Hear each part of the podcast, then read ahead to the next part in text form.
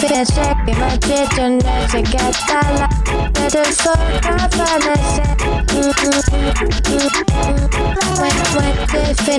kıymet dönmeze gaddala Ve de sor kafana sen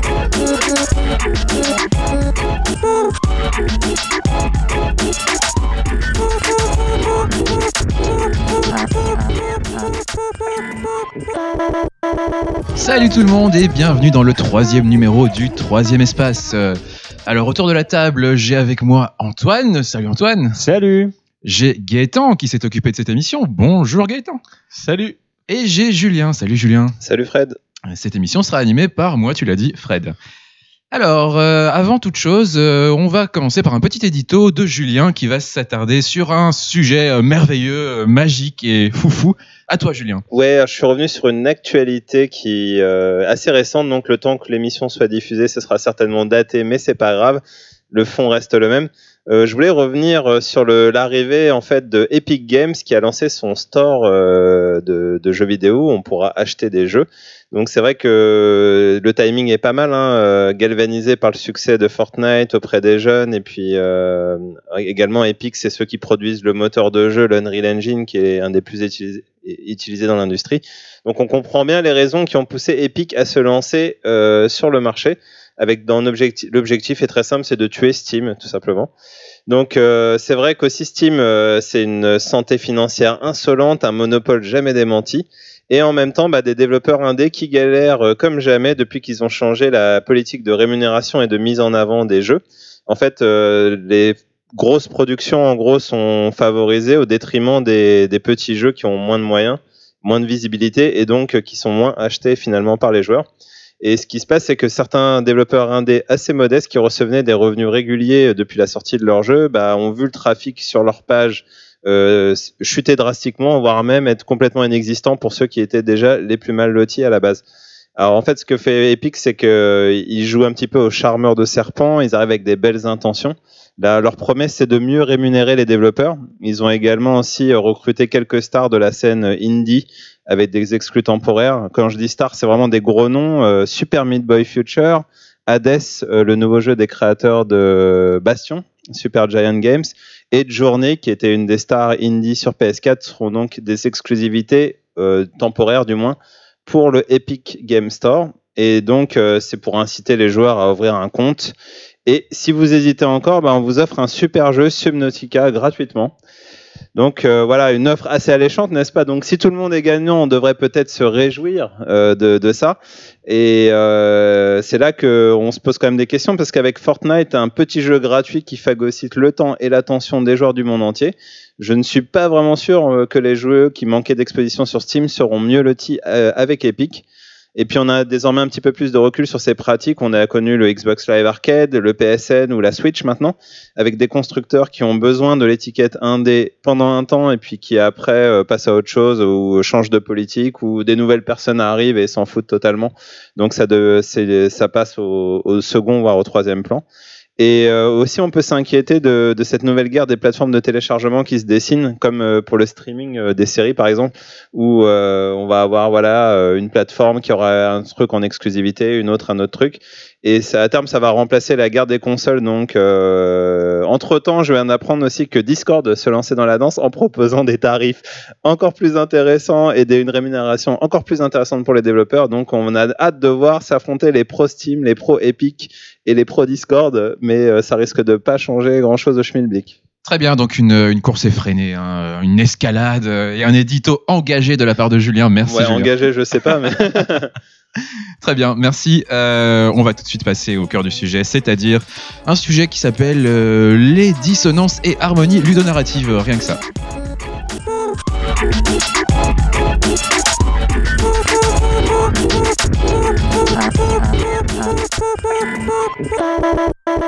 Alors, troisième émission déjà du troisième espace, et cette fois-ci, on va étudier un sujet donc que Gaëtan a appelé les dissonances et harmonies ludonarratives. Alors, Gaëtan, qu'est-ce que qu'est-ce que c'est que ce sujet? Alors bah c'est ce qu'on va essayer de savoir. Euh, alors mais déjà on peut euh, commencer par donner des exemples de ce que les gens appellent euh, quand on cherche sur internet dissonance ludonarrative ou harmonie ludonarrative. Souvent, on cite le cas de personnages qui accomplissent dans les cinématiques de jeu des actions qu'ils ne peuvent pas faire dans les phases de gameplay.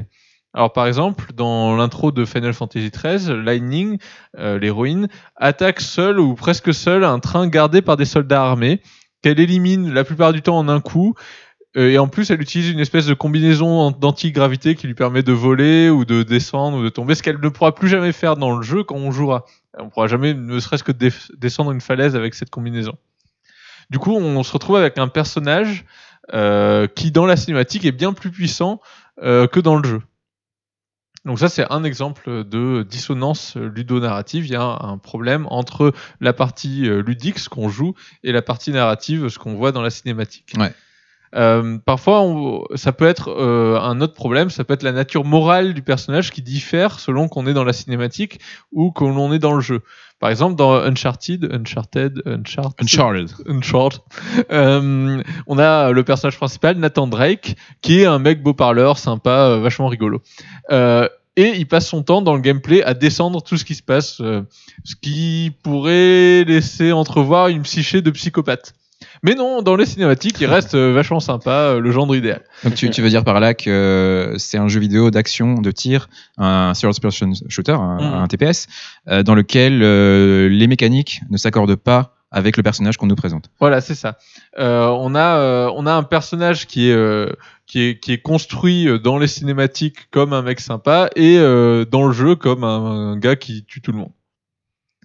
Euh, alors là j'ai parlé de la dissonance ludonarrative. L'harmonie ludonarrative c'est l'inverse. Euh, c'est quand euh, au contraire la narration et le gameplay se complètent. D'accord.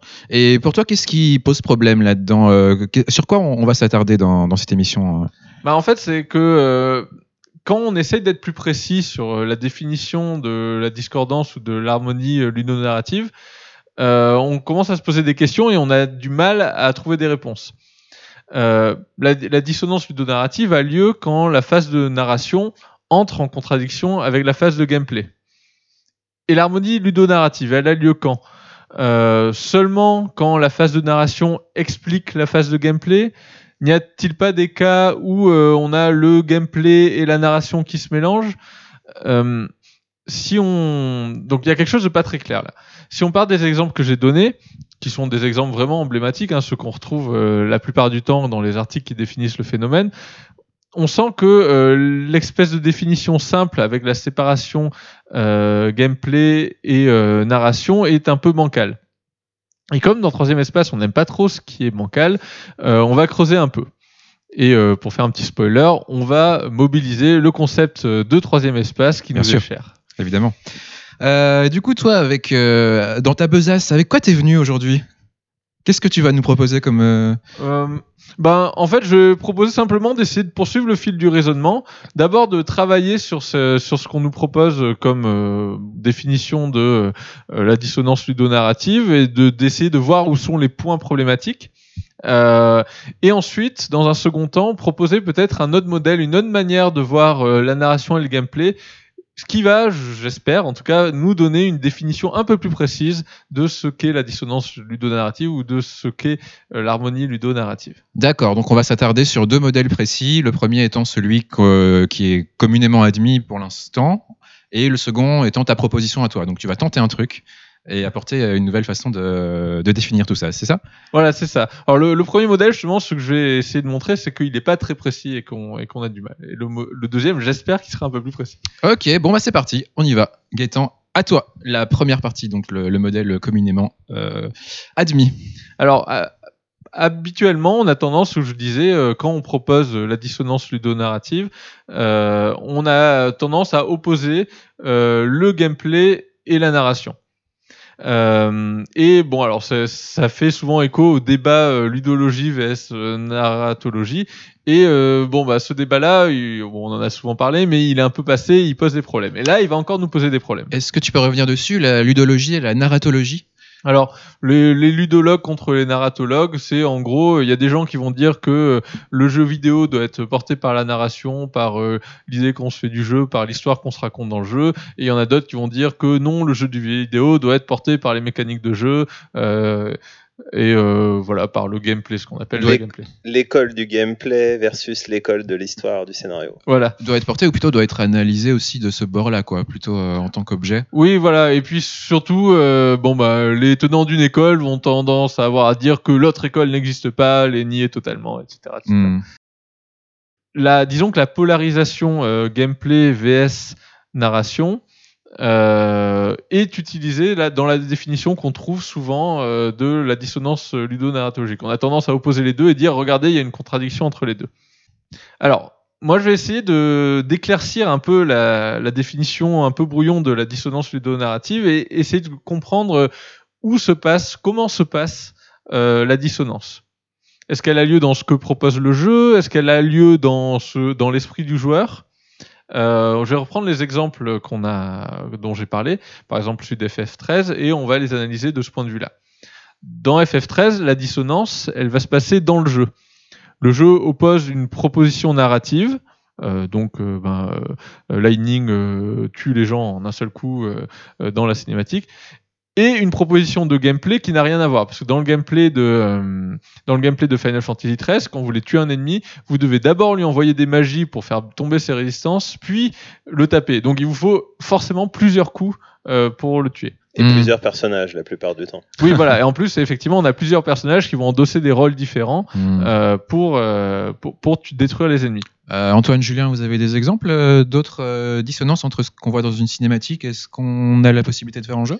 Euh, ouais, il y avait dans, c'était dans Resident Evil 4, euh, un exemple qui était pas mal cité, ou dans le 5 plutôt, où le jeu était très rigide du point de vue du, du gameplay, et même chose Mhm. dans les cinématiques, on voyait le héros sauter euh, et tirer en faisant des pirouettes euh, dignes d'un film euh, HK euh, Ouais. des années 90. Euh, et je me souviens qu'à l'époque, ça avait fait beaucoup, euh, Ah beaucoup oui, oui, parler. euh, dès Resident Evil, le code Veronica, en fait, il y avait ça. dans la Aussi, production, déjà, oui, c'est vrai que c'est un- Ouais. c'est assez récurrent dans les Resident Evil. C'était pas exactement une opposition, c'était peut-être plus une nuance, mais dans euh, dans Metal Gear Solid 3 où on avait euh, euh, donc euh, bah, euh, Snake euh, qui euh, exécutait des coups qu'on pouvait euh, apparemment jamais exécuter dans le jeu. Hmm, D'accord, oui, oui, c'est plutôt, ouais, c'est une nuance, c'est une. Nuance, ouais, c'est pas une opposition. Mais effectivement, là, on voit que euh, dans le jeu, le jeu lui-même nous propose des choses d'une part dans les cinématiques et d'autre part euh, dans le jeu. Et euh, clairement, il y a dissonance, il y a, en tout cas, il y a un lien qui n'existe pas. Hmm. Et, et du coup, pour Nathan Drake, dont tu parlais tout à l'heure, qui est euh, le héros de Uncharted, est-ce qu'on peut dire que la narration s'oppose au gameplay dans ce cas-là? Alors, oui, mais de manière un peu différente. Euh, dans l'exemple que je disais, je disais qu'on avait euh, Nathan Drake, qui est un personnage donc, qui tue tout le monde dans, dans le gameplay, mais qui nous est présenté dans euh, les cinématiques, qui joue le rôle de, en fait, de l'exposition au cinéma, qui nous est présenté comme un gars sympa. Alors, les cinématiques, elles campent le personnage, elles bâtissent le schéma du héros, non pas forcément dans le jeu, mais aussi dans la tête du joueur. C'est-à-dire que le joueur, une fois qu'on lui a bâti euh, ce schéma-là, il va, il va avoir une attente. Il va se dire euh, ah mon héros, il va se comporter de telle manière. Sauf que ben et enfin sauf que non, Euh, Nathan Drake euh, va se comporter comme un psychopathe, alors que dans la tête du joueur, il a été créé, euh, il a été créé comme un gars sympa. Ouais. Il y a donc contradiction entre quelque chose qui est dans la tête du joueur, on va dire sa vision de la narration qui lui est donnée hein, par le jeu, mais sa propre vision qui se construit et ce à quoi il s'attend ensuite, euh, et ce qu'il y a dans le jeu qui est le gameplay euh, réel du jeu. Est-ce que c'est pas de donner trop d'importance finalement à l'univers d'Uncharted qui, qui tient plus du, du film d'action des années 80 ou du pulp ou euh, euh, c'est-à-dire que c'est un personnage qui se bat contre des méchants finalement et c'est des méchants. C'est Indiana Jones également se bat contre des méchants. Euh, je sais pas moi. euh, Des Russes ou des nazis. Ouais, enfin voilà, ou même, euh, je sais pas, par exemple, Aragorn dans Le Seigneur des Anneaux, euh, personne va s'offusquer qu'il euh, dés- désingue des méchants. Alors Euh, oui, oui, effectivement, on pourrait se dire bon, c'est un parti pris esthétique. Ça, ça pourrait être, euh, ça pourrait être le cas. Euh, maintenant, il y a beaucoup de jeux euh, où euh, où il y a le même problème et où c'est pas du tout un parti pris esthétique. Et d'ailleurs, il me semble que je connais assez peu les Uncharted, mais il me semble que il y a le même problème euh, dans les épisodes suivants. On n'est plus du tout dans dans le pulp, dans le genre des jeux années 90. C'est ça, effectivement, Uncharted, vers la fin de la série, donc dans le 4, euh, devient plus réaliste, plus terre à terre, et le personnage a des tourments, le personnage est plus euh, euh, naturaliste peut-être, euh, sauf que dans les phases de gameplay, on continue à dessouder à tour de bras, à coups de shotgun, et, Il Voilà. est plus mature, comme on dit. Il est plus mature, mais il, il flingue toujours, quoi. Et euh, Non, non, mais la maturité dans les jeux vidéo, c'est toujours ce, ce truc euh, Mm. où les personnages vont désinguer euh, beaucoup plus que les, en- les personnages non matures. Ouais, en souffrant, voilà. C'est ça. Mais a- après, euh, par contre, je prends ta, ton objection dans le sens où, effectivement, je pense qu'il y a une forme d'acceptation du joueur de cet état de fait, de cette différence entre, on va dire, ce qui est présenté dans la cinématique et ce qui est du jeu et ce qui reste du jeu.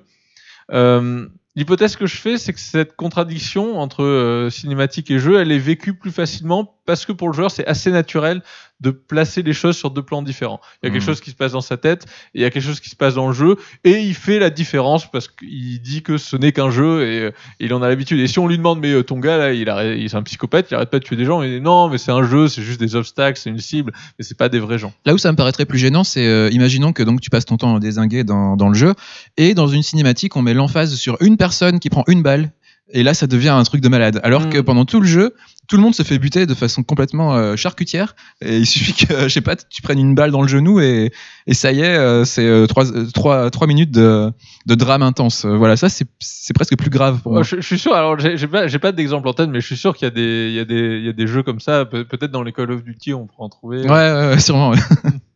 ok.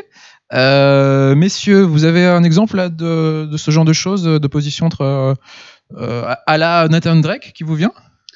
Euh, bah, dans un jeu du même genre, il y avait le dernier Tomb Raider, enfin le reboot de Tomb Raider le, qui est sorti en 2013, je crois maintenant le premier, où on incarne Lara avant qu'elle devienne Lara Croft. Et euh, voilà, elle est confrontée à cette situation où pour survivre, elle est amenée à tuer quelqu'un.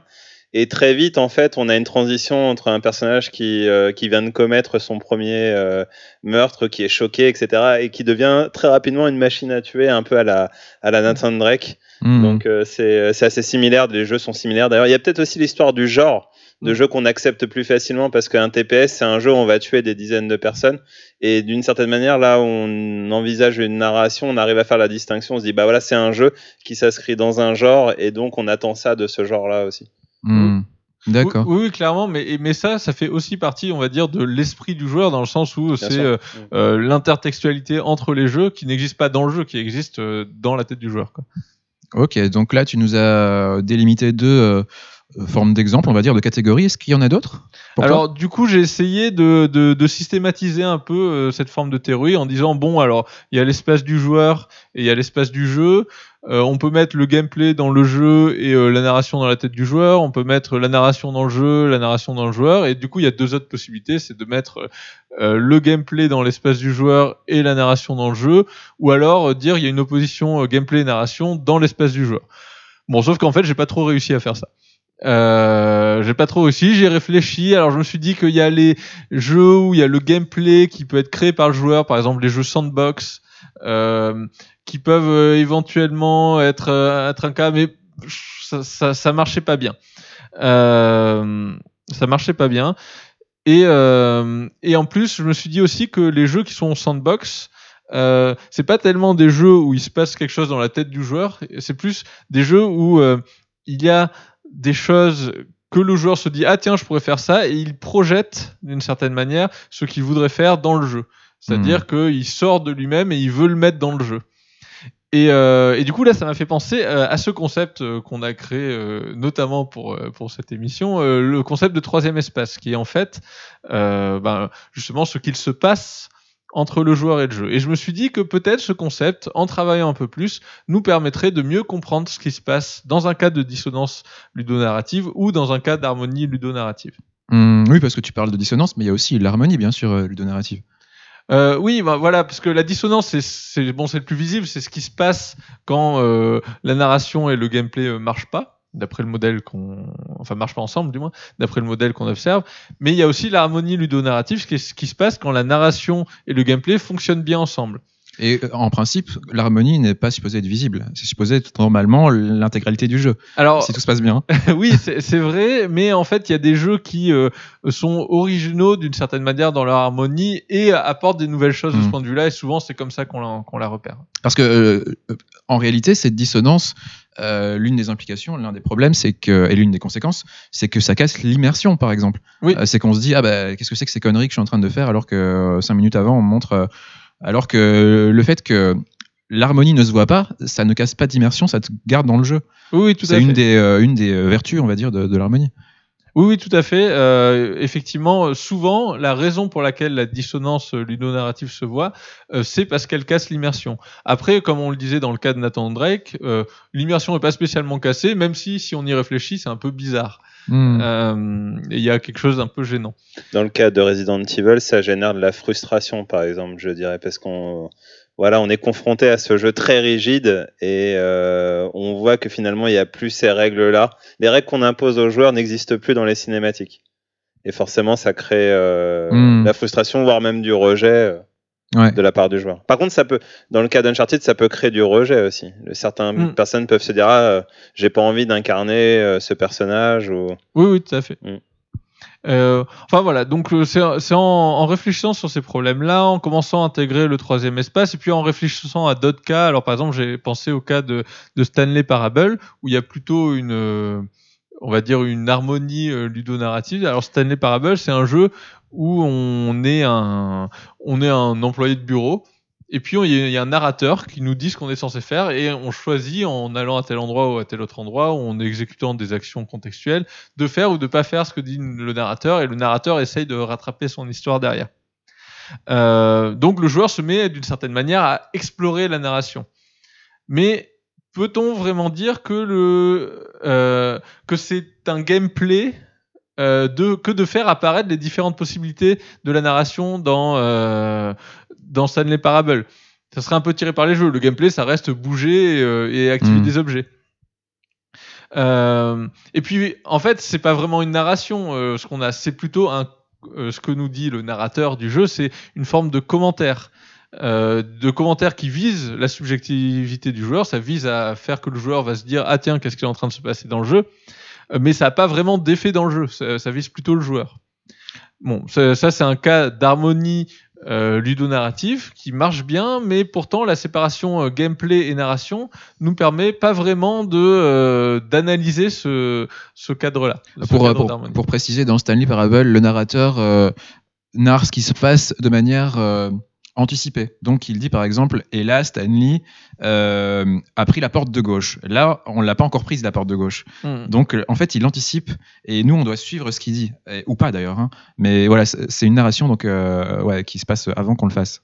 Oui, et euh, voilà, avec pour but de, enfin, pour viser, on va dire, l'espace du joueur.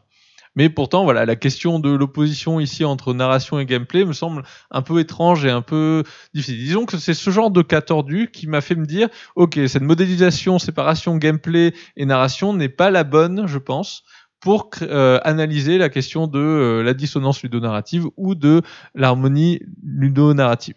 Est-ce que tu penses qu'il y a une dissonance possible dans Stanley Parable?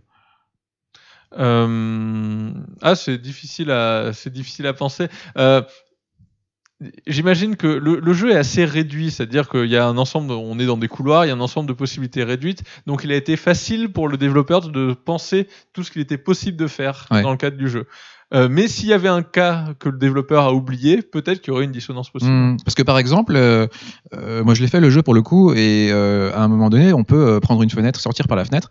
Donc euh, on est un employé dans un bureau vide, hein, il faut le savoir. euh, tous les employés sont absents et nous on se promène dans, ce, complexe vacant. Donc on prend la, fenêtre et on sort du décor. Euh, on est dans l'espace blanc, en fait, il est tout blanc, où il n'y a plus rien, c'est en dehors du vrai décor du jeu. Et on se promène et le narrateur revient à la charge, en fait. Il nous dit Ah, tu pensais qu'on n'avait pas prévu ça? Oui, tout à fait.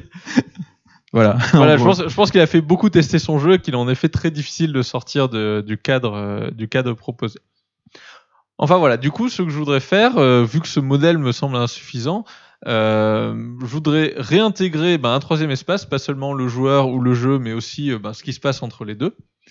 Euh, et, euh, et après proposer un autre modèle pour ce qui concerne la narration et le gameplay. Hmm. Est-ce que tu souhaites nous rappeler en détail le troisième espace?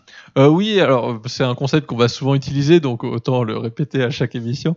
Le troisième espace, c'est ce qu'on, c'est l'espace qu'il y a entre le joueur et le jeu, c'est-à-dire que c'est l'espace que parcourent certaines propositions du jeu vers le joueur Alors on, on donne l'exemple de euh, euh, Mantis qui fait trembler la manette dans, euh, dans Metal Gear Solid, ou là l'exemple de Stanley Parable où on a un narrateur qui vient interroger directement le joueur d'une certaine manière. Mantis, euh, on va rappeler rapidement, hein, c'était un boss dans Metal Gear Solid sur PlayStation qui disait ah là là, je vais contrôler ta manette, euh, il te- il t'invite à la mettre par terre et donc les vibrations du jeu, euh, enfin les, vibra- les vibrations de la manette euh, font bouger la, la manette et euh, ça entre en résonance avec euh, le propos du jeu qui te dit ah je vais faire bouger. Enfin voilà. Il détectait ce qu'il y avait dans tes cartes mémoire, euh, si Voilà. les jeux étaient des jeux Konami, etc. Voilà, c'est l'exemple typique euh, et le- c'est l'image d'Épinal de, de- de- du troisième espace. hein, Voilà. C'est ça, c'est et c'est un, on va dire, c'est euh, une partie du jeu qui vient vers, dans l'espace du joueur. Et il y a le contraire aussi, il y a euh, l'espace que le joueur parcourt vers le jeu, euh, avec l'exemple qu'on a donné, quand le joueur utilise son imagination pour donner de la signification, pour donner une histoire ou une justification à une action qu'il fait dans le jeu, alors que c'était pas spécialement prévu. Hmm. Euh, alors bon, je peux donner un exemple, mais euh, moi j'avais décidé de jouer dans Skyrim un personnage végétarien. Et puis je me suis retrouvé euh, sans faire exprès à tuer un chien qui poursuivait un renard et je me suis dit que j'allais tuer tous les chiens qui poursuivaient des renards. Bon bah ça typiquement, Sans faire exprès, sans faire exprès. voilà. Euh, De, ça, végé- de végétarien, tu es passé à psychopathe. Euh, mais ça typiquement c'était pas spécialement prévu dans le jeu, mais ça a impacté beaucoup mon expérience de jeu. Donc on va utiliser le troisième espace euh, pour mieux décrire au sein de cette émission les, cas de dissonance et d'harmonie ludonarrative, c'est ça? Oui, voilà, on va voir que euh, je disais où est-ce que se passe la dissonance, où est-ce que se passe l'harmonie? Elle va se passer notamment euh, dans le troisième espace. Parce que le troisième espace, c'est un espace que le joueur peut explorer, que le jeu peut explorer aussi. Et il implique une forme de liberté, une forme de jeu, de jeu avec les règles, mais aussi de jeu dans la narration. Et c'est euh, cette idée de jeu dans la narration que je vais développer après la pause. Ok, on va s'écouter donc euh, un extrait musical. Euh, Gaëtan, tu veux présenter? C'est toi qui l'as choisi pour le coup Ah oui, j'ai choisi euh, l'artiste Morusque, donc qui est un musicien qui travaille à Montpellier. Et le morceau qu'on va écouter, c'est Tissage nautique. Alors euh, Morusque, il a notamment travaillé sur euh, Season After Fall avec un quatuor à cordes, mais il fait aussi de l'électro, il fait des concerts. Et sur son SoundCloud, il y a des choses très étonnantes et très cool, comme par exemple le morceau Les carillons font ça quand personne n'écoute, ou alors Salle des légumes secrets. Ah ça c'est magnifique. La salle des légumes secrets, moi ça m'inspire. hein. Très bien, ben, euh, merci à Morusque pour nous avoir donné l'autorisation donc de, de diffuser un de ces morceaux. Euh, tissage nautique, euh, on se retrouve tout de suite après ça.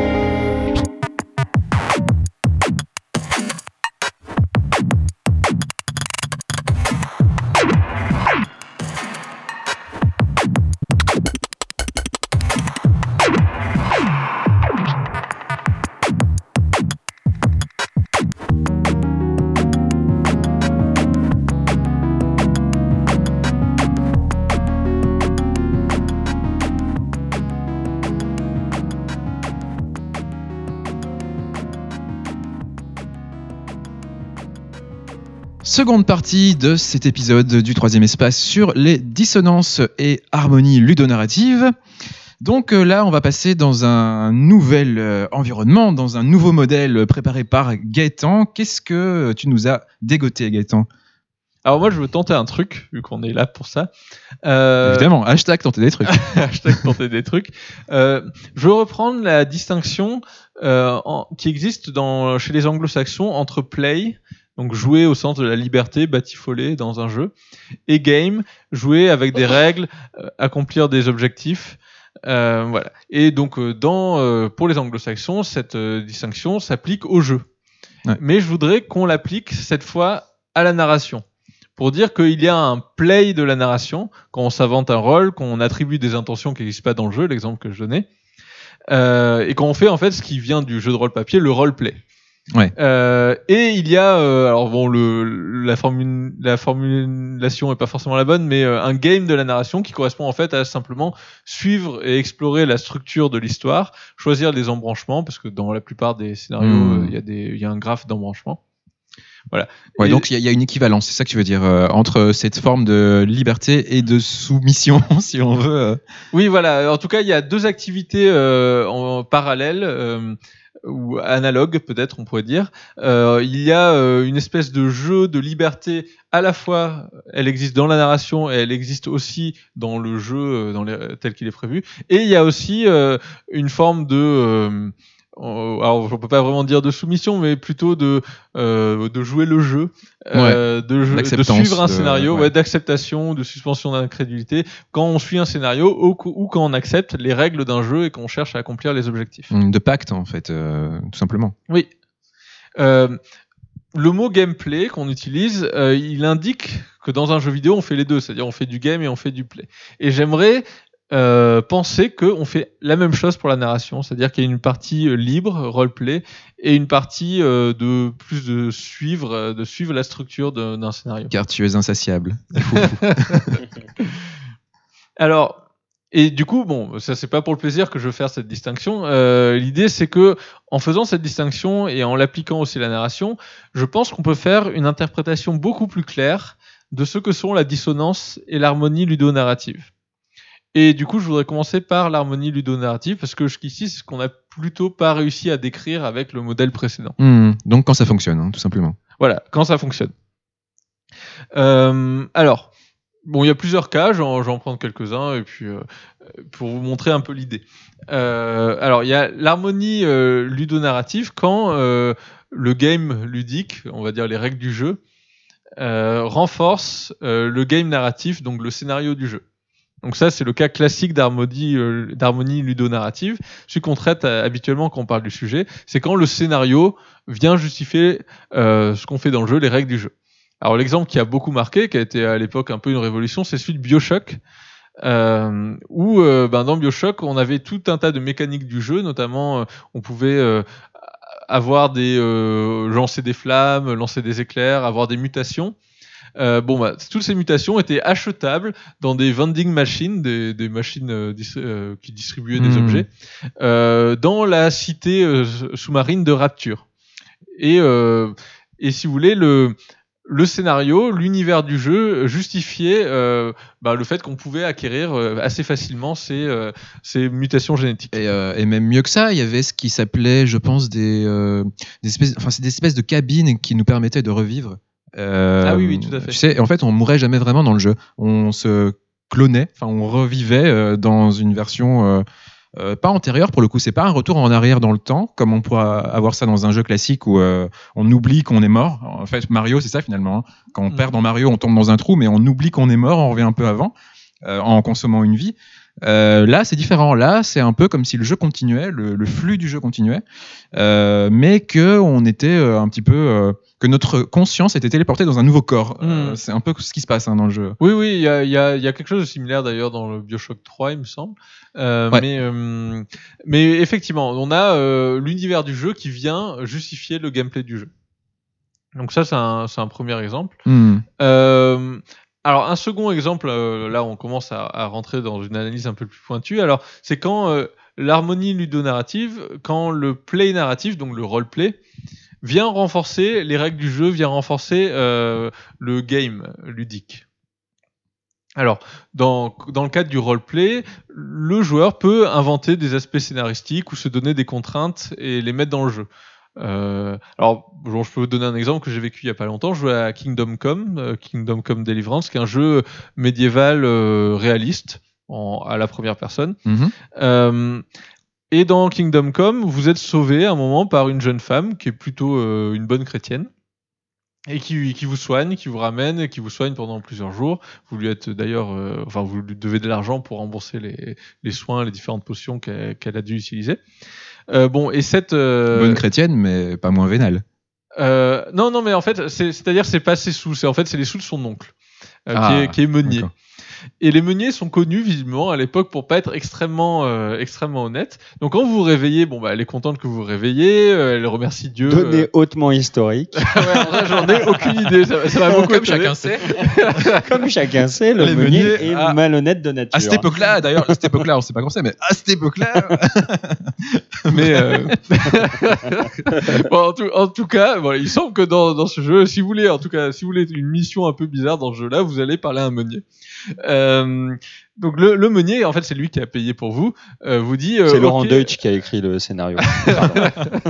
vous dit ok rembourse-moi pour me rembourser bah écoute j'ai un petit souci tu vas aller me déterrer ce gars-là lui prendre une bague qu'il a et puis euh, Mm. après aller voler quelque chose chez quelqu'un et euh, et moi, je me suis dit, ouais, j'ai été sauvé par une personne très chrétienne. La religion, c'est un peu la seule chose qui, euh, dans ce monde très dur de la fin du Moyen Âge, qui élève un peu les gens.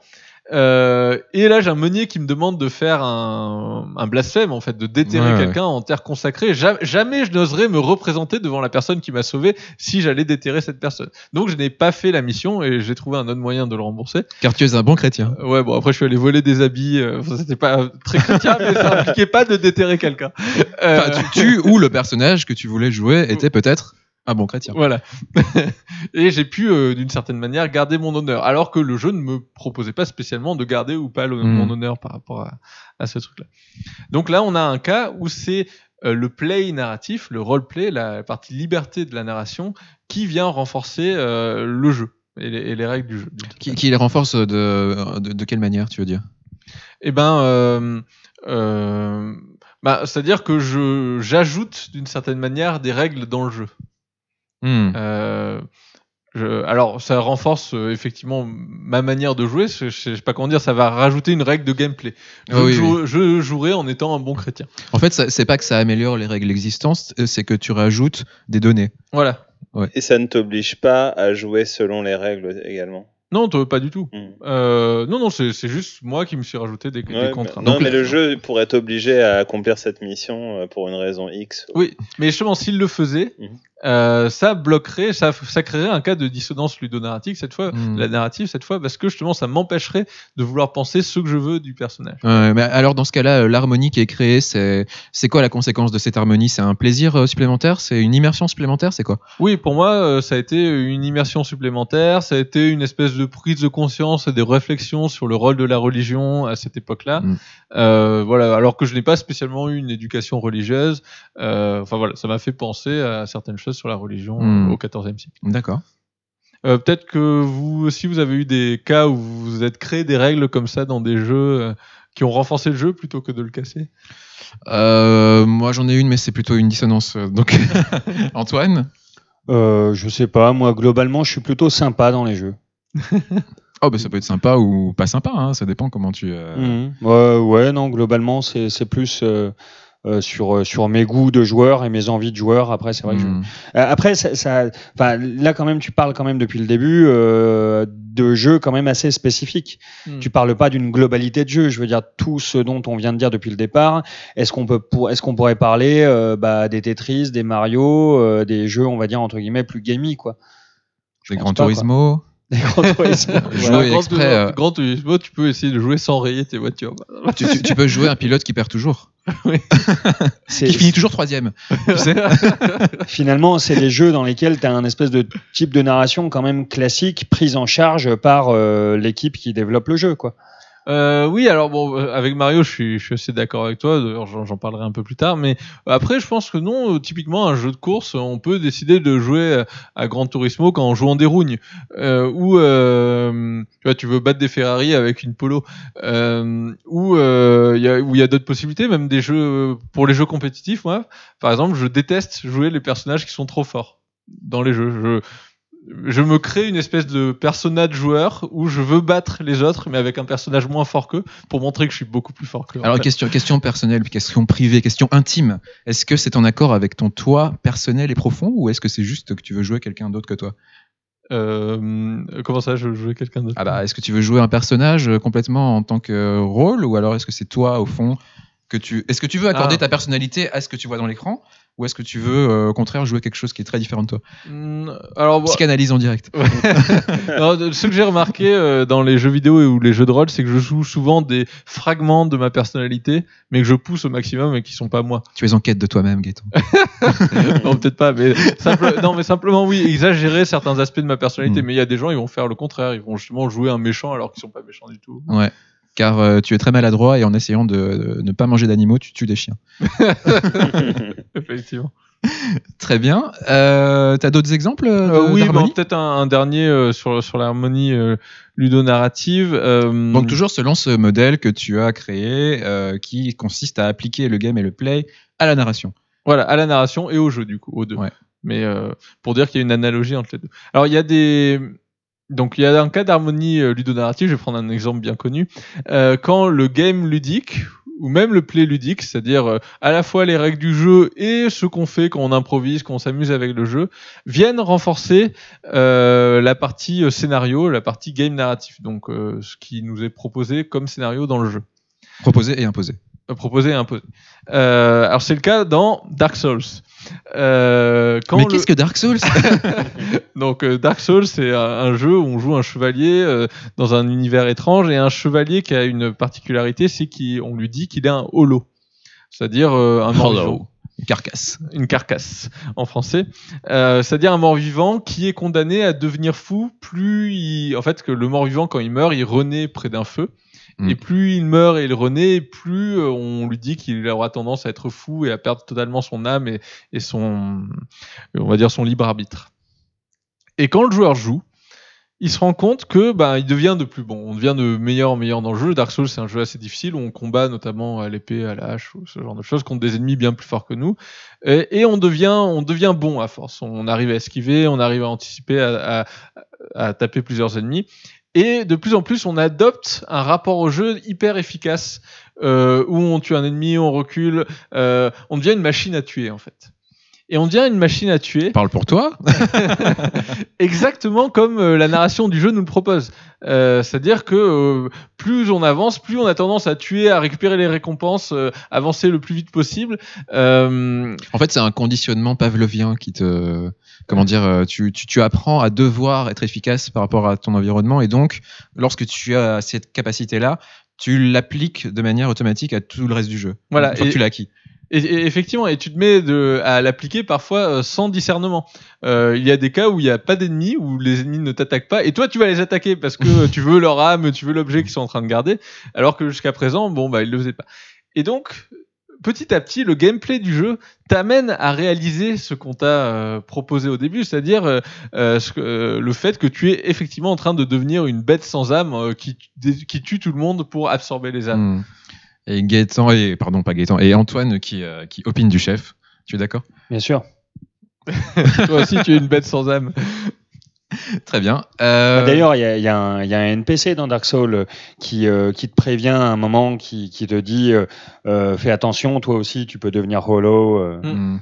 Oui, il y a toujours dans, dans la plupart des jeux de la série un personnage qui euh, nous attend au début du jeu et qui, euh, qui est très cynique, très, euh, tu sais, euh, très sarcastique, qui, qui rit, euh, qui dit ah tu, toi aussi tu viens euh, dans nos contrées. euh. Ouais, après, ils rigolent euh. tous comme des gogoles, hein, tous les NPC. Oui, c'est vrai que tous les NPC dans, dans, dans Dark Souls, euh, quand on a épuisé tous leurs dialogues, se mettent à se marrer de manière très inquiétante. Exactement comme Julia. J'ai essayé euh, d'imiter ça. Mais... Enfin voilà, donc je voulais euh, montrer que euh, à partir, je vais pas trop parler du troisième espace d'ailleurs, mais euh, euh, pour, enfin pour parler du troisième espace, du rôle du troisième espace euh, là-dedans, c'est euh, bah, le troisième espace en fait, ça va être le vecteur de ces, euh, bah, typiquement le roleplay, le fait que vous l'appliquiez au jeu, et ben c'est une interaction qui va se faire à travers le troisième espace, c'est-à-dire qui va se faire, vous allez projeter votre souhait, votre manière de jouer dans le jeu, Hmm, et c'est ça qu'on appelle le troisième espace, Votre interaction. Très bien. Donc voilà, euh, là j'ai donné quelques exemples euh, d'harmonie ludonarrative. Euh, bon, il y en- aurait d'autres, hein, mais ce que je voulais montrer en tout cas, c'est que en distinguant le jeu avec le scénario et le fait de suivre le scénario, de la même manière qu'on distingue le jeu dans le jeu, l'exploration libre de l'accomplissement des objectifs du scénario, on obtient un modèle qui décrit beaucoup plus facilement euh, ce qu'est l'harmonie ludonarrative que si on sépare euh, narration et d'une part et gameplay d'autre part. Ouais. Donc là, on a quatre euh, entités hein, qui sont euh, le gameplay, enfin le, le game et le play hein, dissociés. Mm. Donc les règles du jeu, le jeu libre comme dans un bac à sable, puis la narration à laquelle on applique ces deux choses-là, c'est-à-dire la narration imposée, le scénario, et la narration créée par le joueur. Voilà, exactement. Euh, voilà, il nous reste à traiter du coup les cas de dissonance ludonarrative dans ce modèle. Et oui, parce que parfois ça marche pas. Euh, alors oui, ce qui, ce qui marche pas effectivement, c'est euh, alors bon, il y a le cas de le cas de Final Fantasy XIII que j'ai pris, c'est quand le game narratif, donc le scénario, entre en contradiction avec la partie ludique, le game ludique. Bon, ça, j'ai j'ai Donc les règles du jeu. hein. Voilà, les règles du jeu. Donc là, il y a une claire opposition entre scénario et, euh, et règles du jeu. Euh, bon, mais ce que je voulais dire, du coup, c'est qu'on ne peut pas limiter la dissonance ludonarrative à ce cas-là. Il y a bien d'autres cas. Euh, alors, bon, bah, le cas de Nathan Drake, autant le traiter aussi. Euh, c'est le cas où le play narratif, le roleplay, cette fois, s'oppose au game ludique, s'oppose aux règles du jeu. Donc, euh, le, typiquement, Nathan Drake, bon, bah, on s'attend à ce que ce soit un mec sympa, et on a envie de jouer un roleplay de mec sympa. Un mec sympa, il passerait pas son temps à désinguer des dizaines de personnes. Ouais, mais c'est un mec sympa flingueur, c'est un mec sympa années 80, c'est pas exact. Enfin, tu sais, euh, Commando avec Schwarzenegger, il est sympa, hein, et pourtant. euh, Oui. En fait, dans, dans Commando, donc il y a un film euh, de 85, il me semble, tout ce qu'il veut, c'est sauver sa fille, en fait, Schwarzenegger, et pour ça, il va tuer 150 personnes. Et, et toutes les filles vont se venger, les filles de ces personnes vont se venger contre sa fille. C'est ça. enfin voilà, c'est pour dire que effectivement, est- je, je suis pas complètement d'accord pour Uncharted euh, pour le Mm. coup. Peut-être plus sur le 4 effectivement ou la version plus euh, mature comme disait Antoine d'Uncharted, mais mais quand même la- le début de la série c'est quand même assez pulp. Euh, Moi j'ai pas ressenti de, de dissonance justement euh, dans, dans le premier. Euh, après, euh, Ouais, c'est- ouais, alors- dis- disons qu'ils considèrent que ce, ce genre euh, considère que tuer des gens, c'est normal. c'est normal. C'est fun quoi. c'est fun, quoi. On s'éclate. C'est pas on est- forcément on est comme méchant, ça, quoi. On s'éclate. Il n'y a pas, y a pas Mais que oui, c'est pour méchants. rire, c'est pour voilà, rire. Il se relève après. Pourquoi il faut laisser le fait de tuer des gens uniquement aux méchants? Mais non, on peut tuer des gens aussi en étant sympa. Et puis c'est en, fait mais c'est que de la, légitime défense en fait finalement. ouais, hein. ouais, ouais. Quand, non, en réalité, La quand tu légitime regardes- attaque. C'est de la légitime attaque. Quand, quand tu regardes en réalité, Uncharted, c'est de la légitime défense et attaque, mais Et euh, il a l'air joyeux de d'effectuer sa légitime défense. bah, je sais pas, euh, faut zoomer sur sa tête euh, quand il tire, peut-être. Il y a un cas extrême et génial, c'est dans le 2 où il découvre une cité perdue. C'est vraiment l'accomplissement de sa vie d'aventurier. Et en fait, il y, a y une population dans cette cité qui vient l'attaquer, évidemment. Qu'est-ce que fait Drake? Bah, Il se met à tuer tout le monde. mais c'est eux qui l'ont attaqué. un peuple perdu et bon le Voilà. peuple, c'est pas important. C'est un génocide sympa. c'est ça. Euh, voilà. Alors, bon, ce que je voulais dire, c'est que euh, éventuellement, on- euh, bon, ce cas-là, c'est vrai qu'il est relativement accepté par les joueurs, mais on pourrait réfléchir pour faire en sorte que le problème ne se pose pas. Typiquement, dans Ouais. les Zelda, il y a une structure narrative très forte. Mais on évite le problème de, euh, on va dire, de la projection que fait le joueur sur le personnage en ayant un personnage extrêmement neutre, euh, où du coup tout le monde peut se projeter. Euh, Link, le personnage principal des Zelda, il est euh, muet, quasiment neutre sexuellement. Tout le monde peut incarner Link. Après, c'est pareil, hein, euh, c'est quand même un sacré casse-couille. Hein, Link, il rentre dans les maisons, il casse tout. euh, Oui, c'est vrai, euh, tu peux voler dans Zelda. Tu, tu peux voler des objets. Tu peux Oui, voler des poules, non Des poules, mais également des objets. Dans, euh, je pense, euh, celui sur euh, Super Nintendo et ou sur Game Boy, tu peux voler des objets et tu dois être appelé ensuite euh, voyou. C'est Ouais, ça mais On le- t'appelle voyou en français. C'est un truc qu'ils ont un peu réglé dans les épisodes 3D. Peut-être que c'était plus réaliste, mais typiquement, le dernier Zelda, Breath of the Wild, on peut assez peu interagir avec les intérieurs des maisons des gens. D'accord, Euh, ok. Et sur, Super- sur Super Nintendo, il me semble que tu étais au début un hors-la-loi. Que tu étais recherché. euh, Ah, mais ça, c'est parce que effectivement, t'étais euh, pour, euh, ouais, effectivement, le château euh, Mm. est euh, pris d'assaut par par, par le, le sorcier, c'est ça? Ouais. Oui, c'est ça. Et donc, du coup, tu deviens, euh, enfin, un hors-la-loi gentil parce que t'es un hors-la-loi aux yeux du méchant. Oui, C'est ça. sûr. Ouais, il a retourné les gardes qui Eh oui. étaient gentils pour euh, te retrouver. et oui, et oui. Alors, il y, a un- cas que j'aimerais traiter aussi de dissonance ludonarrative, moi qui me choque aussi, mais qui a pas l'air de choquer euh, beaucoup de joueurs. C'est le cas où euh, le play narratif, le roleplay, s'oppose au scénario lui-même. Euh, alors, dans la plupart des jeux où des, je vais exposer le cas. Dans la plupart des jeux où les choix sont possibles, on nous propose, par exemple au sein d'un dialogue, euh, deux options totalement opposées. Imaginons euh, Nathan Drake euh, se retrouve face à cette nouvelle cité qu'il vient de découvrir. Il aurait le choix entre faire ami-ami avec les gens qui sont dedans pour, enfin voilà, pour, pour, pour être sympa avec eux, ou tuer tout le monde. Hmm. Et dans le même dialogue, on vous propose ça ou ça. Ouais. C'est étrange du point de vue euh, de la construction du personnage. Ça veut dire qu'un même personnage, et d'ailleurs à différents endroits du jeu, peut être à la fois un mec cool ou un psychopathe. Euh, Comme chacun d'entre nous. bah, C'est-à-dire que euh, non, habituellement, euh, même si on est relativement libre, euh, on a tendance à choisir une direction dans la vie. Quoi. On se spécialise en psychopathe, on se spécialise en Psychopathe Euh, niveau 10.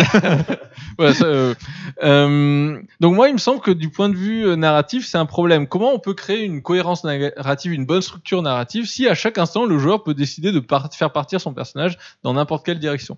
Euh, Ouais. Voilà, Parce je pense que c'est un problème qu'il faut réfléchir. Ce qui se passe en général dans, dans les jeux, euh, alors j'ai pas d'exemple là tout de suite malheureusement, mais quand on te propose un choix dont l'un des deux paraît absurde, le jeu s'arrête, tu perds en fait, tu es un game over. Tu Mm. sais, euh, dans les jeux narratifs, très narratifs, où on te donne vraiment deux, euh, tu sais, de, de- deux options euh, dont l'une paraît aberrante, euh, voilà, t'as un game over quoi. Je sais pas si Julien t'en as un en tête ou... Pas, non, euh, bah, il y a, si, il y a le cas des. euh, c'est pas dans Chrono Trigger, par exemple, où on peut essayer d'affronter le boss final très vite et en fait on perd, parce qu'on peut pas le tuer. Mais je Euh, sais pas ouais. si ça rentre vraiment dans ce T'as cadre. t'as la possibilité de le tuer, hein, si, si t'es assez Si t'es vraiment évolué, euh. surpuissant, mais a priori, si t'es niveau 10, euh, t'as aucune chance quasiment. de- Oui, ou à l'usure. Mais euh. ça rentre pas trop dans ce cas-là. Non, en revanche, ce que je voulais dire, c'est que la plupart des jeux, justement, on a deux versions du personnage, une bonne et une méchante, en gros, pour euh, simplifier. Le, quand même, les règles du jeu te poussent à te spécialiser. Oui. Typiquement, euh, je pense à Infamous. Euh, où le jeu, en gros, voilà, tu as, tu débloques plus de pouvoir si tu suis toujours la même ligne, et du coup, le joueur est quand même poussé vers euh, un type de, Vers un de- règles. extrême, on va dire. ouais. Voilà, et pareil dans Mass Effect, c'est-à-dire qu'on va devenir plus puissant en choisissant un alignement plutôt qu'un autre, plutôt que de, Hmm. de passer de- du mode psychopathe au mode euh, mec sympa. J'ai un exemple du coup euh, de ce type de roleplay impossible parce que le jeu s'arrête. C'est pas que c'est un game over dans ce cas-ci, mais c'est dans Metal Gear Solid 3. Ah oui. Euh, il faut euh, appuyer sur une détente à la fin du jeu pour tuer quelqu'un. Il se trouve qu'on nous laisse le choix. Donc c'est un personnage qu'on doit achever, qui est à terre. Et si on n'appuie pas sur la détente, le jeu ne s'arrête jamais. Euh, on continue de braquer ce personnage à l'infini. Il s'arrête pas. hein. Il n'y a pas de game over, mais mais voilà, t'as pas le choix. C'est un choix qui n'en est pas un quoi. Mm. Donc là, le roleplay est impossible. Euh, On te laisse l'illusion que tu peux appuyer ou pas, mais en vrai, si t'appuies pas, bah, bah, le jeu il sera encore là dans un an, quoi. T'as la même chose euh, inversée dans le troisième God of War, où tu dois arrêter de taper. C'était quoi ça? C'était quoi ce, ce moment? Tu peux rappeler? Bah, il me semble, c'est le moment. euh, C'est la toute fin. ouais. c'est la toute fin, ouais. Mhm. Ah, T'as les- t'as- je crois que tu as, l'écran qui doit s'emplir de sang et tu dois t'arrêter de, de taper euh, le, le boss final. euh. en vue subjective, c'est ça, non? Ouais, C'est- ouais, ouais, ouais, ouais. ouais. Oui, voilà. Spoiler. Il y a prescription. Spoiler. le, le jeu est sorti. Il y a une suite depuis. Donc. D'accord. Euh, Gaëtan, tu voulais encore traiter un exemple ou? Euh, non, enfin, à moins que pour le plaisir, je vous en rajoute un pour la haute. Allez Gaëtan, vas-y, fais-toi plaisir. Euh, alors, il y a les cas où, euh, où le play ludique, euh, donc bah, les improvisations, euh, peut s'opposer au scénario, euh, au, au game narratif. C'est un cas assez typique dans les, dans les RPG, typiquement Elder Scroll, où on peut faire n'importe quoi dans l'univers, on peut partir euh, totalement à côté de la quête principale et faire n'importe quoi, et euh, ben, la destruction du monde va nous attendre. euh, jusqu'à qu'on reprenne la quête principale. Bah, tous Euh, les RPG, ouais, en gros. Bon bah là typiquement euh, il y a un problème, enfin la rupture, euh, la dissonance ludonarrative se fait dans le troisième espace où parce que le joueur se projette sur le monde du jeu, il fait plein de choses dans le monde du jeu, euh, mais ça se fait complètement aux dépens de ce qui est prévu dans le jeu, euh, aux dépens de l'histoire. tu, Hmm. tu es le, le centre du monde, quoi. Tu es forcément Ouais, le centre du monde, donc tu es, le, t'es le, le moteur du jeu, quoi. C'est à, à la différence, euh, en quelque sorte, du euh, premier euh, Dead Rising, où tu devais faire les missions euh, en temps voulu pour pouvoir accéder à une certaine fin. Et si tu ne les faisais pas, si tu faisais pas ces missions à temps, euh, la fin était fermée, mais tu continuais de jouer. Mais Mhm. tu avais juste accès à une plus mauvaise fin. Ça, c'était assez Oui, après c'est pas toujours facile à résoudre. hein. Euh, Dans ce cas, euh, il y a la série des Yakuza, donc euh, un jeu en monde semi-ouvert dans un quartier de Tokyo. Quand on a un objectif à remplir dans Yakuza, là pour le coup, on doit y aller. Et si on essaye de prendre une autre rue, on a un message qui va nous dire ah non pas pour l'instant. Euh, si on a envie d'aller jouer au bornes d'arcade, on va nous dire non non non c'est pas le moment. Mais pour autant, euh, si tu restes planté dans la rue pendant 10 ans, bah le danger va toujours pas être. euh, tu sais, si Mm. quelqu'un est sur le point d'être tué, il va toujours être sur le point d'être tué. Mais voilà, et je pense que, enfin, le fait de distinguer, euh, on va dire, la partie euh, jeu dans la narration de la partie euh, suivre la narration prévue par le jeu, permet de mieux réfléchir à ces cas-là et permet d'essayer de trouver des solutions. Parce qu'il en existe et beaucoup de jeux ont mis en œuvre des solutions pour régler ces problèmes de, de dissonance. Et c'est ça finalement que tu cherches dans cette émission, des solutions? Alors, je cherche à. ce, ce que je cherchais, c'est à proposer un modèle qui soit assez pratique pour réfléchir à ces problèmes-là. Pour réfléchir à la fois à comment éviter euh, la dissonance ludonarrative et comment renforcer l'harmonie ludonarrative. Et, euh, et ce que j'espère, c'est que euh, au lieu de d'avoir ce- cette espèce d'approche très générale où on dit le gameplay s'oppose à la, à la narration, bah, de couper tout ça en morceaux et de montrer qu'il y a des recombinaisons intéressantes qui se Mhm. font. Je sais pas si le modèle que je propose est euh, le modèle ultime ou, ou même si il prend en, cas- en compte tous les cas. Il y a peut-être des cas qui rentrent pas du tout là-dedans. Hmm. Mais en tout cas, j'ai l'impression que ça permet de mieux analyser les choses et peut-être d'arriver à des solutions plus intéressantes pour le joueur. du coup. afin de rendre le monde meilleur. Merci Gaëtan. Est-ce que tu veux euh, conclure sur cette émission? Tu as quelque chose à... Sur quoi veux-tu finir? Euh, non, mais voilà, c'est ce que je voulais te dire. Bah, ce- je, je voulais dire, il y a, il y, a, il y, a, il y a des jeux, euh, typiquement, où, euh, effectivement, comme tu le disais, il y a des jeux où on n'a pas ces problèmes-là. Euh, Il y a des jeux qui sont quasiment purement du gameplay, sans narration, typiquement les Mario. Euh, bon, moi, j'ai beaucoup de mal à jouer au Mario. euh, parce que justement, je, n'ai pas les moyens de m'introduire, enfin, je sais pas comment dire, mais de d'amener ma propre narration dans les Mario. Et c'est quoi ta propre narration dans les Mario? Qu'est- Qu'est-ce que tu voudrais dans... Bah, je sais pas, mais avoir un, un petit choix. euh, Est-ce que je veux vraiment, euh, est-ce que je veux vraiment faire ce niveau-là? Est-ce que Es-tu euh, vraiment je capitaliste veux vraiment sauter par Veux-tu euh, amasser toutes ces pièces? Oui, voilà. dans Tu le veux, tu veux que Mario soit mature en fait, qu'il ait des, des dilemmes, qu'il soit torturé. Non, non. mais- Vais-je devoir vraiment sauver cette princesse? De toute façon, je suis sûr qu'elle est partie avec Bowser. voilà quoi. qui- qui- Non, non, je, je sais pas si c'est ce que je veux. Que mais fait Mario sinon. Écraser autrui pour gagner plus de vie, son espérance de vie, pour rallonger son espérance de vie. Il écrase ces pauvres euh, euh, Goombas sans défense. Euh, Bon, je, pense qu'on est en train de partir trop trop loin. J'aurais pas dû prendre l'exemple de Mario. Mais voilà, j'espère, euh, en tout cas, avoir euh, de, donné quelques outils pour mieux avancer sur sur la réflexion de ben, des liens entre narration et, et jeu. Bah merci Gaëtan, c'est une, c'est un modèle intéressant que tu nous proposes là. Et euh, ben on va pas se quitter là-dessus hein, quand même. hein. Il semble que notre émission, c'est l'émission qui tente des trucs. N'est-ce Je pas? crois que c'est ça. Hashtag ça, hein, tenter des c'est- trucs. Oui, C'est le podcast jeux vidéo qui tourne des trucs quand même. Donc, euh, Marque déposée, tenter des trucs. donc ne, ne jamais oublier que dans chaque podcast du troisième espace, il y aura toujours au moins une tentative Évidemment. qui s'appelle la tentative. Évidemment. Et cette fois-ci, c'est Gaëtan qui nous propose une tentative. Ah bah oui, euh, typiquement, euh, bah, je, je vous ai parlé de mes problèmes graves euh, avec euh, avec Mario. J'aimerais, j'aimerais que vous m'inventiez, que vous me permettiez de jouer à Mario. J'ai- J'aimerais que vous m'inventiez une narration dans Mario, que vous m'inventiez une histoire épique, quelque chose qui me touche, quelque chose de profond qui me permette d'arriver enfin, pour une fois, à la fin d'un Mario. Ah, parce que t'as jamais terminé un Mario Non, à cause de genre, ça genre, j'ai jamais, oui, à cause de ça, j'ai jamais pu Mm. jouer de, j'ai jamais pu jouer plus de 6 heures à un Mm. Mario, Euh, au point où je préfère regarder Mm. des gens jouer à Mario que euh, que jouer moi-même à Mario parce que j'ar- j'arrive pas à donner du sens à cette activité. Alors, ça, ça, te, ça te permettra pas de terminer le Mario, mais je, je me souviens que quand, euh, quand j'étais petit, euh, avec des amis sur le deuxième Mario, on s'amusait en fait parce qu'on avait la possibilité de, de prendre euh, les adversaires, de les choper et du coup de les envoyer, mais euh, sans forcément les tuer. Et donc, ce qu'on faisait, c'est qu'on euh, en- entre deux, deux, deux tuyaux, on lançait euh, plusieurs ennemis et on faisait une espèce de, de, de fête euh, de fête d'ennemis. On les laissait comme ça euh, se balader euh, tu veux dire que tu réunissais une armée d'ennemis pour marcher sur le château de Bowser Voilà, mais là, là, là, il commençait à y avoir du sens. là. Voilà. Un Mario dirigeant politique avec. une En fait, tu retournes les ennemis contre leur dirigeant, le grand Bowser. Ouais, mais on pouvait pas vraiment faire ça, quoi. Non, on peut pas. C'était juste Ouais. faire des, des fêtes. euh, c'est la fête, euh, la fête des petits ennemis, quoi. Mais, mais, mais euh, finalement, Gaëtan, n'es-tu pas satisfait par cette quête de Mario de, de délivrer sa bien-aimée?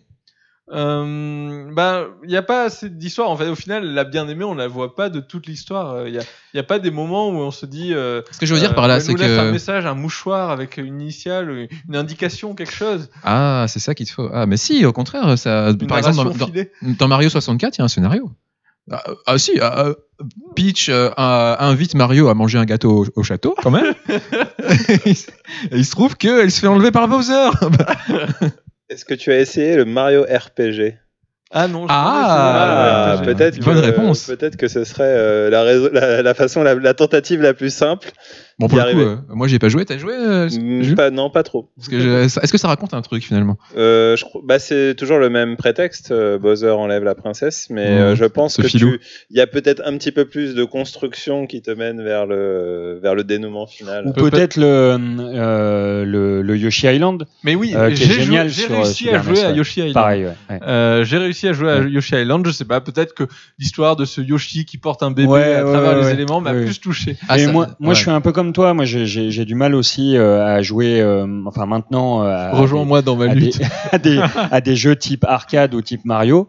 Et, euh, et c'est vrai que par contre, euh, Yoshi Island, j'avais totalement réussi à le terminer et je Mhm. l'avais beaucoup aimé. Alors effectivement, ouais, ce qui, ce qui peut se dire aussi là sur euh, Yoshi Island, euh, euh, je sais pas la, la narration euh, qu'on pourrait se faire, je sais plus si c'est possible, mais peut-être essayer de, de ne jamais échapper le bébé, quoi, Mm. de jamais échapper le bébé, de, de, de toujours le garder près de soi et, et de se dire que bah, s'il s'envole, euh, il se met à déprimer et ça et que peut-être que quand quand il grandira, il deviendra pas Mario ou Wario. Du coup, euh, on le garde près de soi pour qu'il grandisse bien et pour lui offrir euh, un, un bel avenir, une belle éducation Quel envolé. et beaucoup d'amour. Mais c'est aussi que ce, ce duo de personnages raconte un truc à lui seul. Le, Mm. le sprite combiné de Yoshi plus le bébé raconte quelque chose déjà à lui seul. Oui, C'est un jeu, c'est un Mario plus mature peut-être, qui interroge la paternité. Eh oui, c'est- Vat Dragon Cancer euh, avant l'heure en fait. Bon, et puis, et puis, C'est ça un- peut-être que si le bébé se fait enlever, tout le monde meurt.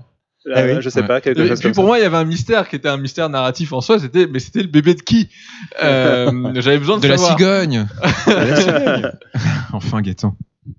C'est peut-être une boucle temporelle, c'est peut-être le, le bébé de Peach et de Mario et tout ce. Alors, je, je voudrais vous euh, proposer une, une tentative dans la tentative. Oh. L'analyse littérale de Mario, c'est quoi finalement ce, ce plombier qui, qui court de gauche à droite en se tapant la tête contre des blocs pour ramasser des pièces? Euh, euh, non, mais j'ai pas justement, j'ai jamais réussi vraiment à trouver Voilà, si on, de sens. tu sais, dans si on prend histoire, la, mais- la problématique inverse, euh, qu'est-ce que ça raconte euh, Parce que là, on parle de- du bébé et de Yoshi euh, qui raconte quelque chose en soi. C'est mais- un royaliste, c'est juste un un royaliste. Oui, il veut, il veut maintenir, euh, il veut maintenir le, le, le, le- le royaume, il veut maintenir ce système politique. euh, Où les champignons sont écrasés, où les tortues Ouais. se font sauter dessus. Mais ouais, ouais, ouais, ouais, ouais. C'est Bowser le gentil, hein, tout le monde le sait. À l'inverse, tu as l'interprétation où c'est un ouvrier euh, qui va justement. euh, c'est un plombier, il est en tenue. C'est un déguisement, C'est ça. un- c'est un, co- Ou bien c'est une manipulation qui veut nous faire croire Ouais. que les ouvriers doivent sauver la monarchie. un truc comme ça, ouais. Ou alors peut-être qu'il il, euh, il aspire à euh, créer un nouveau système politique et qu'il va se servir du pouvoir euh, royal en sauvant le pouvoir royal. C'est peut-être une conspiration avec Bowser en fait. Ouais. eh bien les gars, merci pour cette tentative. voilà, cette émission touche à sa fin. Vous pouvez nous retrouver sur le site 3e-espace.com, sur Twitter, arrobas 3e underscore espace, car nous sommes facétieux, nous avons changé le tiret en underscore.